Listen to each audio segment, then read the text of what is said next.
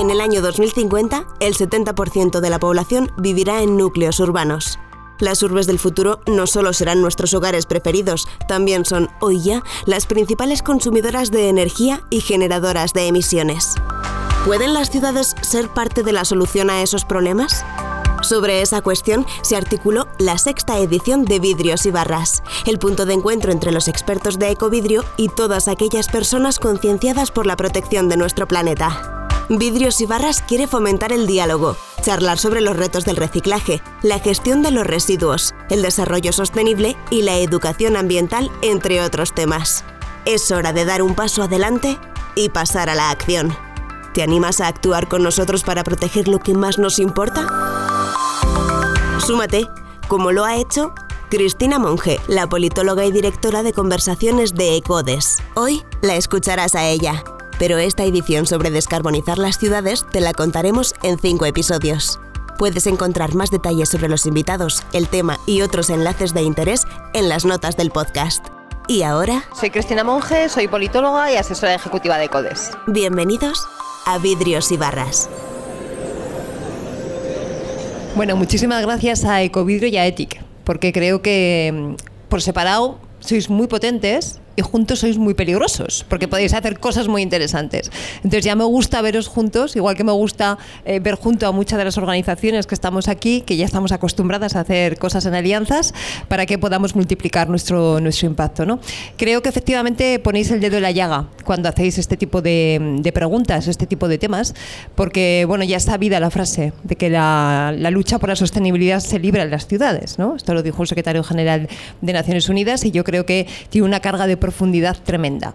La verdad es que el reto que se nos plantea aquí, mm, previo a unas cañas, como decía Beatriz, ¿no? y un ambiente distendido como este, creo que es interesantísimo y nos exige un poco, em, digamos, como de levantar la mirada. ¿no? Eh, en diez minutitos yo he pensado, ¿cómo puedo contar yo lo que pienso o qué puedo aportar yo a esa idea de cómo es la batalla que libramos contra la contaminación en las ciudades o la lucha por la sostenibilidad?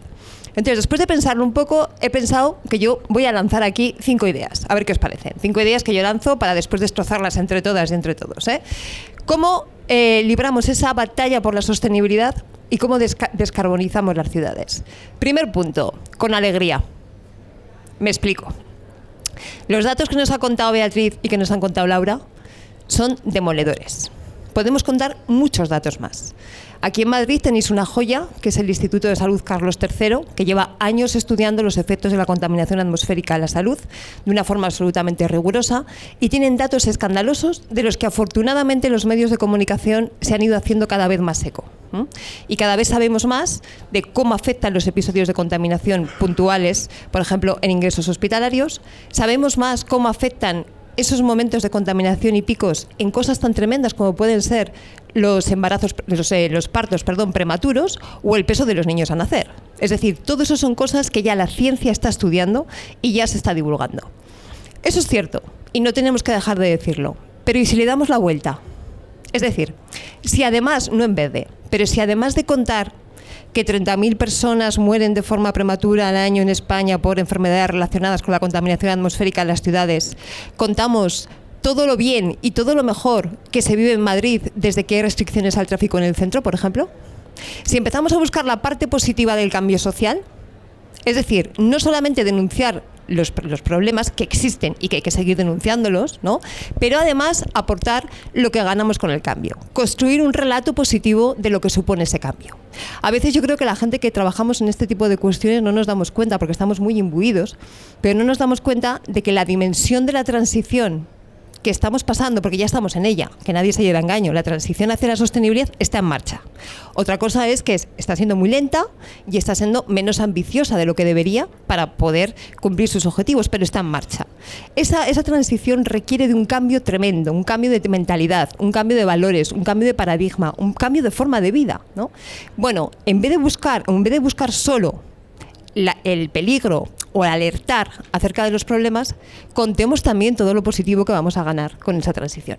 Ya que el esfuerzo que supone es tal, porque lo supone, y ya que el cambio de mentalidad es tal, porque lo es, vamos a contar lo que tiene de positivo. Vamos a contar que vamos a respirar mejor, que da gusto pasear por las calles, que las calles peatonales son mucho más comerciales y que el pequeño comercio es algo que genera ciudades vivas. Vamos a contar que nos relacionamos mejor. Vamos a contar todo lo positivo que tiene esa transición en concreto en el mundo de las ciudades. Por lo tanto, primera idea, con alegría. Segunda idea, con la gente. Los temas ambientales tienen en estos momentos un peligro, yo creo, y es empezar a situarse en ámbitos exclusivamente técnicos. ¿no? Que vengan los arquitectos, hay algunos estupendos, ¿eh? pero que vengan los arquitectos y que nos digan cómo tienen que ser las ciudades. ¿no? Yo, por provocar también. Que vengan los eh, ingenieros y nos digan qué hay que hacer con la energía que vengan, bueno, está muy bien que toda esa gente venga y lo necesitamos, pero necesitamos que el conjunto de la población entendamos la dimensión del cambio y estemos a favor de esa dimensión del cambio. Y, seamos conscientes de lo que supone.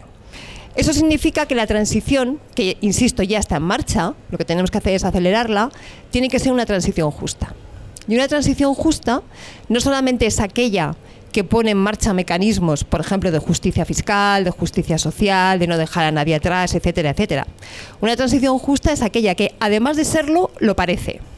¿Qué quiero decir con esto? Que el conjunto de la población entiende que efectivamente se está haciendo un esfuerzo colectivo para que aquellos que peor lo tienen, para que aquellos que tienen el riesgo de quedarse atrás, puedan sumarse al desafío que supone. Por lo tanto, segunda idea, con la gente y de una forma justa. Tercera idea, para contradecir un poco lo que estaba diciendo hasta ahora, con el mejor conocimiento. Necesitamos mucho talento, porque la dimensión del cambio es tremenda. En estos temas que tienen que ver con medio ambiente, sostenibilidad, cambio climático, yo llevo tiempo ya diciendo que hemos pasado pantalla del qué y estamos en la pantalla del cómo. ¿no?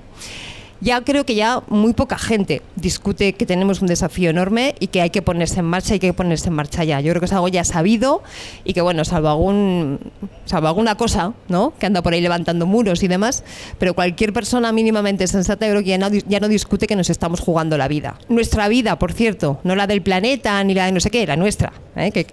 Exacto, sí. el oso polar también, pobrecito, pero hablamos de nosotros. Ni siquiera hablamos de nuestros hijos y nuestras hijas, ¿eh? hablamos de nosotros y de nosotras. También, por supuesto, de los que vendrán después.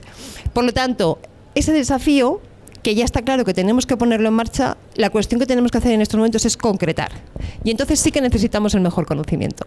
Los mejores arquitectos, los mejores ingenieros e ingenieras, las mejores sociólogas, los mejores economistas. Necesitamos periodistas, por favor, vamos, absolutamente excelentes. Porque o generamos una alianza entre el mejor del conocimiento para poner en marcha toda esta transición o va a ser muy difícil.